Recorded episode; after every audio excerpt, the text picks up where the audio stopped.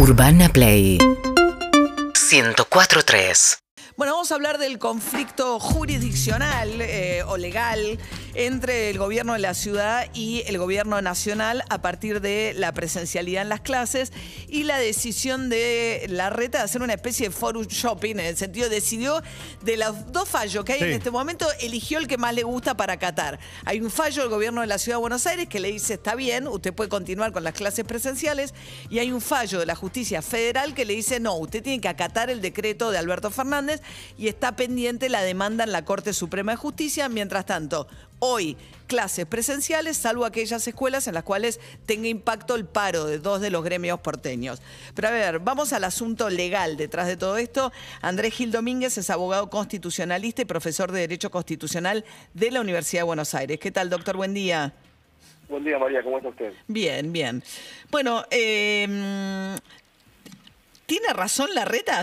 ¿Puede la reta no obedecer un fallo como hizo ayer? No, el jefe del gobierno no puede desobedecer la decisión jurisdiccional, la sentencia de un juez federal que hace lugar a una inhibitoria que deja, deja sin efecto la medida cautelar que se dictaba. Fundamentalmente porque es una, una decisión con imperio que debe, que debe acatar, así como acató la decisión de la justicia local oportunamente, ahora debe acatar la, la decisión del juez federal y además porque según nuestro Código Procesal Civil y Comercial, cuando se da esta característica de un conflicto de competencia entre jueces de distintos territorios y distintas competencias territorial, el proceso de, del juez que actuó y que el juez federal, en este caso, declara inhibido, se debe suspender inmediatamente. Con lo cual, eh, si, la reta, el gobierno de la Ciudad de Buenos Aires, funcionarios que no cumplan con este fallo el día de la fecha, están incurriendo en el delito de desobediencia los fallos que se dictan están para ser cumplidos. Más allá que uno puede después discutir eh, si nos gustan los si nos gustan los fundamentos o no y articular las, las medidas y los recursos que estén previstos pero los fallos deben ser cumplidos, ese es el mensaje que debe hacer la sociedad. Claro, sí. Sí, a mí me parece eh, problemática la, la, postura que adoptó eh, la reta con relación a esto. Además, él mismo, cuando la ciudad acude a la Corte Suprema y le pide a la Corte que dirima esta, esta diferencia entre ciudad y nación y le pregunta a la Corte, ¿puede la nación disponer esto en la ciudad?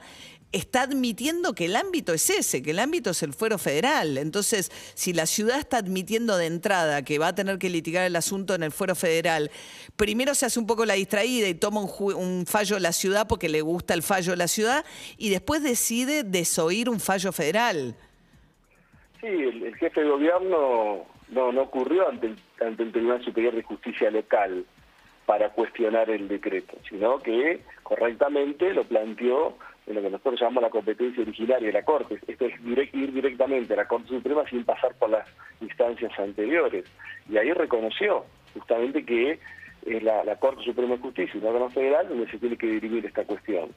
Y este argumento de decir, bueno, ahora voy a esperar, no importa lo que dice el juez federal, ahora voy a esperar lo que resuelva la Corte Suprema de Justicia en última instancia, entra en contradicción con la postura tomada frente al fallo de la justicia local, porque ahí sí, ahí lo dijo, bueno, no importa lo que diga la justicia local, yo voy a esperar que la Corte Suprema resuelva. Dijo, yo acato un fallo de la justicia local, en donde el Estado federal ni siquiera fue convocado, el Estado federal ni siquiera se le aplicó la normativa de, medidas cautelares que regula la relación de las medidas cautelares con el Estado, y ahí sí acató el fallo y no esperó a la Corte. Entonces ahora decir, debe desconocer un, fallo de la justicia federal esperando que resuelva la Corte es, contradictorio con los actos que, asumió anteriormente. Ahora, me parece que hay dos cuestiones, ¿no? Eh, estamos charlando con el doctor Gil Domínguez, que es abogado constitucionalista. Eh, hay dos cuestiones. Una es eh, del procedimiento, ¿no? Y la legalidad y el acatamiento de los fallos. Y después la cuestión de fondo, que seguramente se discutirá en la Corte Suprema de Justicia, que tiene que ver con eh, si la nación puede tomar esta decisión y qué pasa cuando chocan ¿no? estos derechos, el derecho a la educación con la necesidad de, eh, por una cuestión sanitaria, restringir la presencialidad de las, de las clases. ¿Hay argumentos legales para decir que no se podría cerrar, digamos, terminar con la presencialidad? Sí, hay, hay, argumentos legales y también hay formas de interpretar el derecho.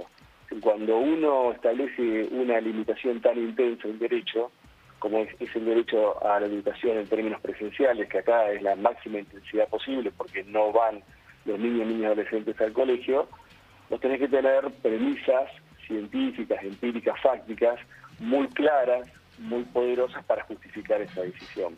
Y hoy en este contexto, no sé qué puede pasar dentro de 20 días, pero hoy en este contexto no existen estas premisas para justificar una, una limitación tan intensa, especialmente porque hay en la Convención sobre los Derechos del Niño, que tiene tanto valor como la Constitución, algo que se, se llama resguardar el interés superior del niño, y porque la protección de los niños implica que siempre frente a conflictos con derechos de las personas adultas, en principio tienen que prevalecer los derechos de niños, niñas y adolescentes. Y a su vez porque hay un correlato razonable entre que existan actividades de 6 de la mañana a 8 de la noche que se siguen desarrollando y que no están limitadas con esta intensidad, y un grupo como niños, niños adolescentes que merece una especial protección en aras de su interés superior, se le ha limitado un derecho fundamental, no solamente en términos de educación, sino de construcción de la subjetividad de una edad tan especial, se le ha limitado con tanta intensidad. O sea que en lo que hace al fondo de la cuestión, doctor, usted está de acuerdo en que no hay que limitar la presencialidad o que no hay motivos que justifiquen una decisión de esas características, pero sin embargo cree que la reta hoy no debería tener las escuelas abiertas es que una cosa es la cuestión de fondo, que ahora en última instancia va a dirimir la Corte Suprema de Justicia, y otra cosa es cargarse toda la organización del Estado federal para obtener una respuesta favorable en ese sentido. Claro. Ahora, eh, con relación a la cuestión de fondo, ¿la cuestión de fondo es el derecho de los niños a educarse o eh, si la nación puede tomar una decisión sobre la ciudad de Buenos Aires? Bueno, ahí, hay dos discusiones. Yo creo que la nación sí puede tomar una decisión sobre todo el territorio nacional, porque somos un Estado federal, porque el gobierno federal debe sostener la supremacía del derecho federal y el principio de la lealtad federal. Eso me parece que sí está en condiciones de hacerlo, y mucho más en un marco, en un marco pandémico. Ahora, la otra discusión es si esta limitación con tanta intensidad de una faceta del derecho a la educación, que es la presencialidad, que indudablemente aporta mayores beneficios que la digital en este contexto, especialmente a ese sector o, grupo de niños y niñas adolescentes, es razonable o no es razonable.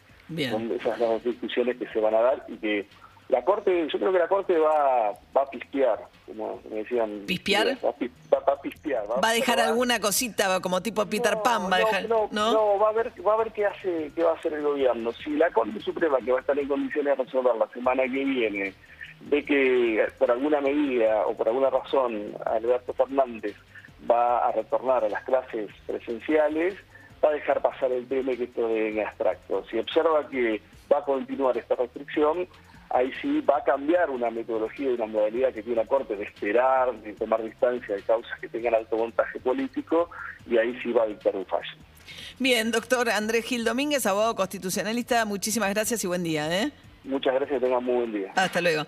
Me parece muy interesante la postura de Gil Domínguez, ¿no? Porque él dice, yo estoy de acuerdo en que no habría que limitar la presencialidad porque hay un, interés superior y no está lo suficientemente o no hay pruebas de que la presencialidad propague los contagios y hay un derecho a proteger, pero sin embargo está haciendo cualquier cosa la reta porque no se puede hacer el distraído de un fallo que debería haber acatado porque le corresponde a un jefe de gobierno dar el ejemplo de acatamiento de la norma, incluso o más todavía cuando la norma no me gusta. Sí, esta cosa de eh, que vos decías al principio, el, forum shopping, esto de elegir qué norma sí, qué norma no qué juzgado sí, qué juzgado no. La verdad que los sobrenombres en los juzgados no, no, es que se los ponen porque se les ocurre. Digo, por algo se llama la, sala amarilla, la cámara amarilla. la, la que le dio el fallo favorable. Claro, en la ciudad de Buenos Aires. Digo, no es que es aleatorio. También juegan ese tipo de cosas. Ayer acá nos decía, bueno, que la hermana del secretario del PRO sea una de las juezas no tiene nada que ver. Si no se tendría que excusar en todo, pues la doctora Machiavelli, que es hermana una figura clave del gobierno de la ciudad de Buenos Aires. Uno de los grandes problemas que tiene, que impacta directamente en la economía, es la credibilidad que tiene la Argentina en general y, las leyes. La justicia, total. Bien, 7 y 42, ya salió el sol, ¿eh? está completamente celeste. Urbana Play, FM.